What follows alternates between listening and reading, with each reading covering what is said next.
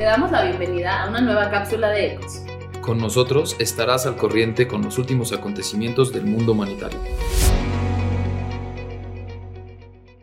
Las opiniones aquí expresadas son de exclusiva responsabilidad de quienes las emiten y no necesariamente representan la cadena. Hola, ¿cómo están? Hola, bienvenidas, bienvenidos, bienvenidos a una cápsula más de Ecos Humanitarios. Soy Sima. Yo Raquel. Y les vamos a contar de un tema interesante, eh, que originalmente empezó como hablar de migración en Costa Rica, o sea, esa era la idea original de este capítulo, cápsula. Eh, pero bueno, después de que intentamos grabar esa cápsula, nos dimos cuenta de que ni Raquel ni yo somos de Costa Rica y que por lo mismo no entendemos muchos detalles del, del, contexto ni de cómo se vive la migración allá ni de cómo se percibe. Entonces decidimos movernos un poquito y hablar de la importancia de abordar la migración a través de productos culturales. Pues sí, esa es un poco la idea. Luego vamos a traer a personas de cadena Costa Rica acá para que nos cuenten. La verdad es que pues justo tuve la oportunidad de estar en la oficina de Costa Rica y trabajar en la frontera con Panamá y pues sí me tocó ver un poco de pues esta crisis migratoria y que tiene cosas diferentes. Y la idea de este capítulo surge de que me tocó ir a ver una obra, que de hecho fue un gran regalo de cumpleaños porque fue mi cumpleaños. Sí. Y Nunca me había tocado ver una obra de teatro que hable de temas sociales en específico, como que todas las obras, todas las cosas lo abordan de alguna manera. Pero una obra que hable de el tema migratorio nunca me había pasado, pues aquí me tocó, la obra se llama El Nica, entonces de esto sale el capítulo de hoy, que es em, cápsula. Cápsula, sí. ¿Cuál es el título? No, no tiene título, sí. Bueno, vamos a hablar de productos culturales. Sí. Con la crisis migratoria y cómo estos se ven representados y qué implica, ¿no? ¿Qué nos hacen sentir, qué nos hacen pensar mientras los hemos consumido? Entonces, de eso se trata la cápsula de hoy. Y pues para empezar, Sima, ¿qué es un producto cultural? Ok, o sea, antes de responder esa pregunta, me parece importante como justificar el tema de hoy y para eso traje mis hermosísimas notas de, del de, mi, de mi sexto No las están viendo acá. La carrera de filosofía, sí que ustedes no las pueden ver. Pero están hermosas, tienen letra chiquita y muchos colores. Sí, y creo que, o sea, es algo que me parece muy relevante que vi en sexto semestre y es la estética política. Recientemente han surgido como distintas como ramas de la filosofía política que intentan abordar la política a través de los conceptos o de como los marcos conceptuales de otras disciplinas. Por ejemplo, existe la teología política también, ¿no? Y con la estética política, la idea es, o sea, su premisa como principal es que la política está en el arte, ¿no? O sea, que el arte es algo como muy básico de la cultura humana y que es algo que nos nutre, ¿no? A través de lo cual digerimos cosas y nos nutrimos, ¿no? Es como bilateral, el arte es como poroso, como que absorbe y, y saca todo el tiempo. Entonces, lo que dice la estética política es que por ejemplo, si quieres entender las luchas feministas de, Europa del siglo pasado, no te pongas a leer un tratado gigantesco de antropología ni de historia, sino que te pongas a ver, no sé, películas de Chantal Ackerman, ¿no? Y esa es la idea, ¿no? Como buscar en detalles sensibles de productos culturales, que yo los entiendo como eso, ¿no? Obras de arte, eh, películas, canciones, incluso podría ser piezas de, pintura, de arte. Em, buscar en, en, esas, en esos productos culturales como la riqueza de la sensibilidad de un contexto, ¿no? Eh, también podríamos verlo en México, por ejemplo. Yo hice mi tesis de algo afín a estas cosas, de, a la estética política, ¿no? Y lo que traté de hacer es buscar la sensibilidad del mexicano, la mexicana, en el cine de terror, ¿no? Y entonces encuentras un montón de, de, cosas muy interesantes. Y esto va un poquito en contra de lo que dices de que no habías visto una obra que directamente aborda un tema social. O sea, yo digo que todas abordan los temas directamente. O sea, es que nunca lo había visto cuando la temática principal es y está mencionada, sino que es parte de la trama y se toca, porque creo que en todas las obras pasa en general, pero pues nunca me había tocado uno que literalmente sepas que vas a ir a ver un tema migratorio. Entonces eso fue lo diferente, que me llamó muchísimo la atención y con todo lo que estás diciendo, y aparte, el tema migratorio y más cuando hablamos de crisis, desastres, este mundo que normalmente las personas que lo sufren, si están en una condición de vulnerabilidad, no son las que lo llegan a expresar. Entonces la pregunta que me surgió mientras hablabas es, ¿quiénes están haciendo, mínimo, los productos, quiénes están haciendo los productos culturales de migración? Wow, o sea, qué buena pregunta. De hecho, toda la estética política viene, bueno, no viene directamente, pero se le asocia mucho a un filósofo que se llama Rancière, que justamente habla de la política como, como el reparto de lo sensible, ¿no? Y habla de que el fin de la política es visibilizar lo que es invisible. Y esto es una tarea que nunca se acaba, ¿no? Porque todo el tiempo hay límites que tienes que ir empujando y siempre vas a ocultar algo. Cuando visibilizas algo, ocultas algo. Uy, pero siento que hay algo súper delicado ahí. sí. puedes visibilizar, pero no sé, la pregunta importante en todos estos temas migratorios es quién, o todos los temas de movilidad, no lo enfoquemos solo en migración, es quién es la persona o las personas que nos los están contando, porque de ahí parte, o sea, justo, o sea, pensando en cosas que me ha tocado consumir, he leído varios libros, uno que les vamos a dejar todas las recomendaciones, pero se llama Los migrantes que no importan, que es de un periodista. También hay otro que se llama El camino de la bestia, que es de un periodista italiano. Otro, que lo tengo por acá, que se llama The Displaced, que ese sí son fragmentos escritos por distintas personas en movilidad. Y pues sí cambia el foco, ¿no? Cambia quién te lo está contando y quién te lo está narrando, pero bajo mi experiencia y bajo lo que yo he consumido hay muchos más de personas que no estaban en esta situación a personas que sí están. O si hay material de personas que sí estuvieron en esta situación de movilidad, a lo mejor eran con una vulnerabilidad mucho más baja, ¿no? Eran personas que hicieron esta parte de, bueno, sí pude migrar, pero con muchos más recursos, con muchas más cosas. Entonces, me llama la atención porque es que estamos consumiendo, quién nos los está contando. No, no, totalmente. Y es ranciero puro lo que estás diciendo, porque, o sea, él habla de este reparto de lo sensible como justo algo que siempre tienes que estar ampliando, pero que pues por esta suerte de que siempre lo tienes que estar ampliando, pues es limitado todo el tiempo, ¿no? Y, y hay partes que quedan afuera, ¿no? O sea, siempre hablamos de, de, esto de que la política no es un pastel que se reparte, pues para Rancière sí lo es un poco. O sea, siempre que partes una rebanada de un pastel, pues le quitas una rebanada de un pastel a otra, otro posible agente que tenga acceso a ese pastel, ¿no? Entonces, pues sí, igual con los productos culturales, creo que, creo que no es... O sea, no, no creo que, que todos tengan acceso a hacerlos ni a consumirlos tampoco. No, no, totalmente. O sea, para encontrarlos tienes que buscar, ¿eh? No los encuentras tan fácil en librería. O sea, hablando, bueno, yo consumo mucho más libros, ¿no? O, o, documentales, pero los libros tienes que meterte a la temática e investigar. Desde de entrada, desde lo más básico, no lo encuentras en otra parte de los top 10 de los libros, nunca, nunca van a estar. No, totalmente. Y eso yo diría que es parte de la estética política, ¿no? O sea, esa pregunta como de tomar un paso atrás y decir como, bueno, pero ¿esto de dónde salió? ¿Quién lo hizo? ¿Quién tiene acceso? ¿Quién no? Todo eso lo puedes como integrar a este estudio de la política a través de los objetos artísticos o productos culturales, ¿no? Sí, yo, yo tengo una pregunta que me surgió leyendo el último libro, lo estaba leyendo en diciembre, o sea, como de temas migratorios, y no se me vino un sentimiento contrario, ¿no? A ver qué opinas. Estaba leyendo y es un periodista italiano que hace el camino de la bestia, sale de Centroamérica, les voy a contar un resumen, no les estoy spoileando nada, pero se va, estaba en México, cruza Guatemala, manda su pasaporte a Ciudad de México con un amigo y en ese momento empieza todo el camino desde Guatemala hasta Estados Unidos en la bestia. Sí llevaba dinero, pero una cantidad, se dio la tarea a no investigar previamente todo el camino, o sea, dijo como, si hay recursos y información limitada cuando una persona hace todo este camino, pues no, yo tampoco voy a investigar porque si no cambian muchas cosas. Entonces puso esos límites personalmente, mandó su pasaporte y empezó a hacer el recorrido se creó toda una identidad falsa, inventó toda una historia, o sea, era italiano, pero se hizo peruano y así. Desde la entrada me causó como mucho sentimiento encontrado como esta parte de, bueno, es un periodista disfrazándose de una persona en situación de movilidad para llegar, entonces eso me causó bastante ruido.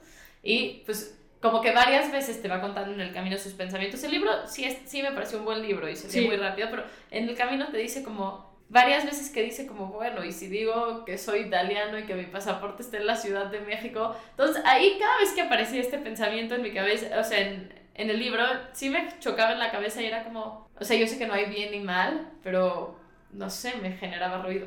Pues es que sí, a mí también me genera ruido, porque es como usar una realidad que viven pues múltiples personas y que realmente la viven porque no tienen de otra como un estudio de caso, ¿no? Usarla como un lente antropológico para que tú vayas y adquieras conocimiento, ¿no? Eso es lo que a mí me podría causar mucho conflicto. Pero pues por otro lado, si estás sacando una pieza valiosa, ¿no? El libro. Sí. Entonces, no sé, no creo que haya una respuesta, ¿no? No, no hay respuesta, solo es un sentimiento que Pero- mientras leía. Pero sí, sí es complicado y es, y es eso, es a lo que te enfrentas cuando no todos tienen acceso a crear productos culturales o a consumirlos. Y que pues este, esta, este libro, seguramente este periodista lo creó pensando en un público específico que no eran las personas que lo acompañaban en el trayecto. No, totalmente, y pues es bastante interesante porque sí aprendes, ¿eh? O sea, de estos libros yo he aprendido mucho, o sea, el primero que leí se llama Los migrantes que no importan, increíble, léanlo en verdad, cambió mi perspectiva de todo el tema migratorio y sí dije como, ah, no había visto esto, esto, esto, esto y esto, porque era como, tenía mucho periodismo, se fue, entrevistó y todo. Solo creo que sí es importante lo que dices de tener en mente quién lo está escribiendo para ver desde dónde viene la narración. Sí, Y también creo que tenemos la, la tarea y la labor y más como humanitarios en el campo a que estos productos también surjan de otra parte, ¿no? sí, sí, eso, eso es totalmente cierto. Porque aparte sí tenemos acceso a personas migrantes que están dispuestas a contar su historia. Entonces, pues Sí, estaría Sí. Bueno, tenemos que sacar capítulos en Ecos que hablen de esto, pero pues sí, que tengan, que puedan compartir y todo. Y son buenos. Pero sí, no sé, me dejan pensando todos estos libros.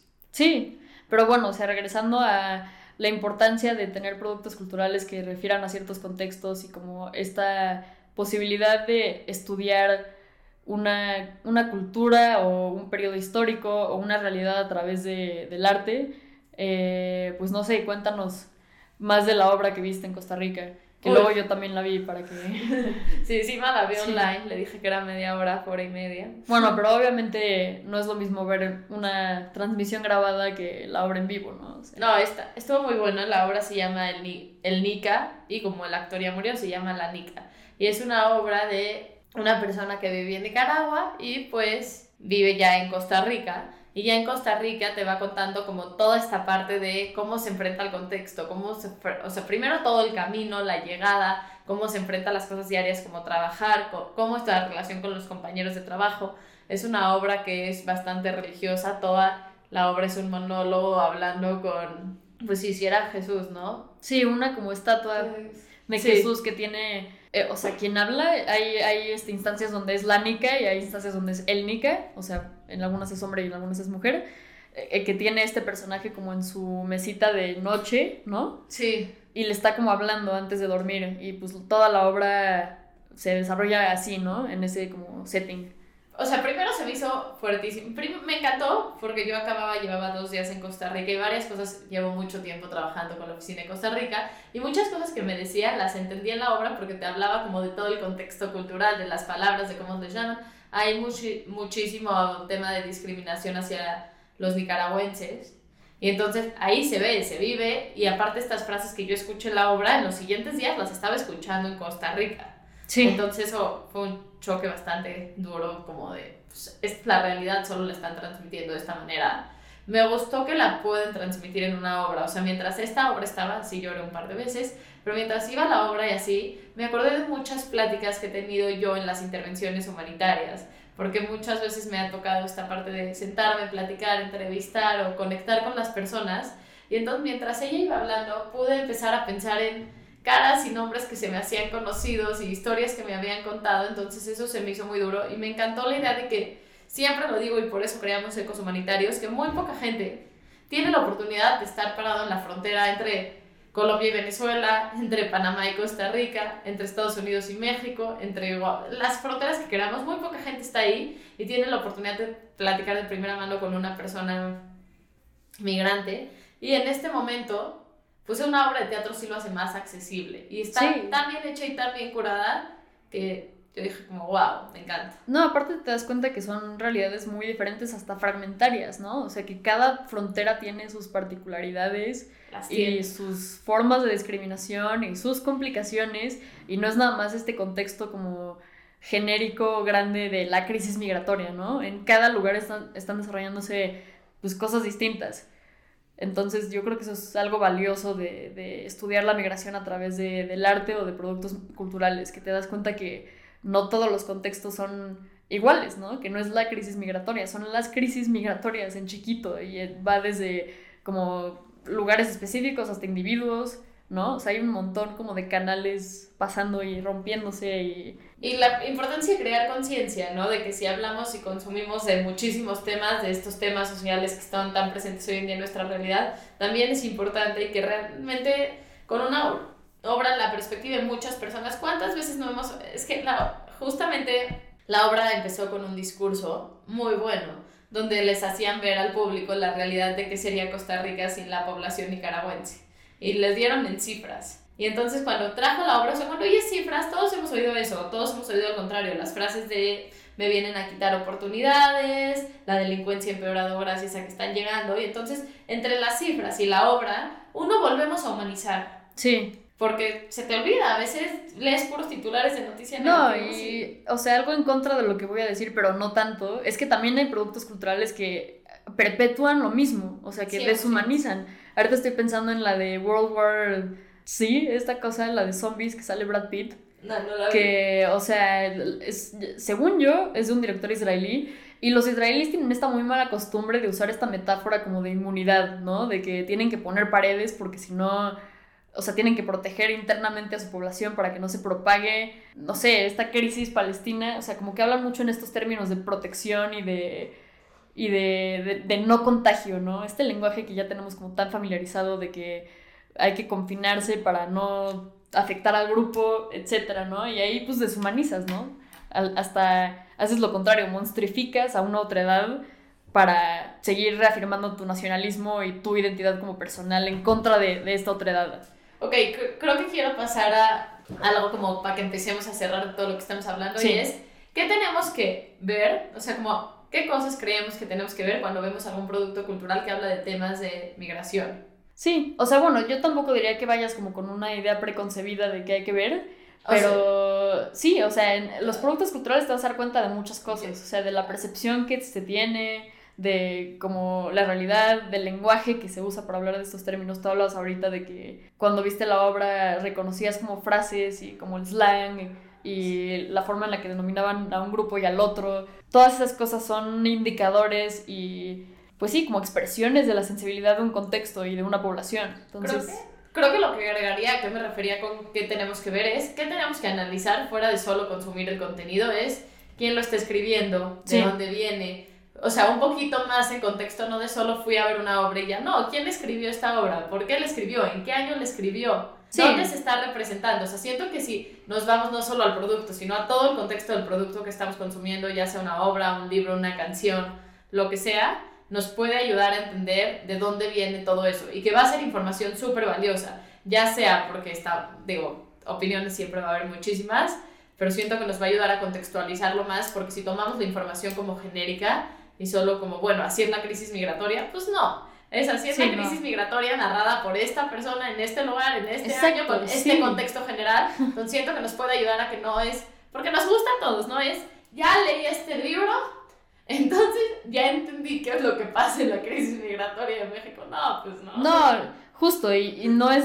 una cosa de nada más ver una obra, es como si te quieres sensibilizar realmente con un contexto, una cultura, una realidad, pues consume muchos productos culturales, vas a ver muchas perspectivas diferentes, ¿no? Sí. Pero para saber que estás viendo perspectivas diferentes, sí, tienes que analizar de dónde viene. No, saber de dónde viene nada más, porque es eso, esa es la idea de la, de la estética política, que una obra de arte no puede estar no sale de la nada, no sale de un vacío, sale de un contexto particular y específico y es ahí, o sea, le puedes entrar por ese producto para entender ese contexto. O sea, lo relaciono mucho con algo que dice Kant, ya lo voy a cerrar aquí si quieren. Este, pero Kant tiene una categoría bonita que son los juicios reflexionantes, que es que logras como extraer una idea universal a través de una cosa particular o de una experiencia particular. Eh, obviamente Kant tiene un lenguaje como muy, o sea, su, uso de, estas palabras es como muy interno de su obra, que si, o sea, si no entiendes bien a qué se refiere, pues como que se puede confundir, pero él se refiere a que eso, un juicio de, de una experiencia de un particular, a veces te lleva como a entender algo más global, más, más este, amplio. Eh, y creo que esa es un poquito la idea de, abordar la migración a través del arte, de películas, de obras, canciones, lo que sea, que son experiencias particulares que te pueden llevar a, hacer reflexiones más amplias. Me encanta. Sima, gracias por traer a Kanti a Rancier de invitados podcast. Les vamos a dejar, yo conocí a Rancier hoy, les vamos a dejar recomendaciones en Instagram, ahí pueden ver algunos libros, documentales, películas que hemos consumido nosotras. Si los ven, cuéntenos qué les parece. Si ustedes han consumido algo que nos quieran recomendar, pónganlo ahí también porque va a valer la pena compartirlo y seguir creciendo lo que conocemos. Y nos vemos en la siguiente cápsula o episodio. Esto fue una cápsula más de Ecos Humanitarios. Nos puedes encontrar en Instagram como arroba ecoshumanitarios y si quieres más información entra a ecoshumanitarios.com.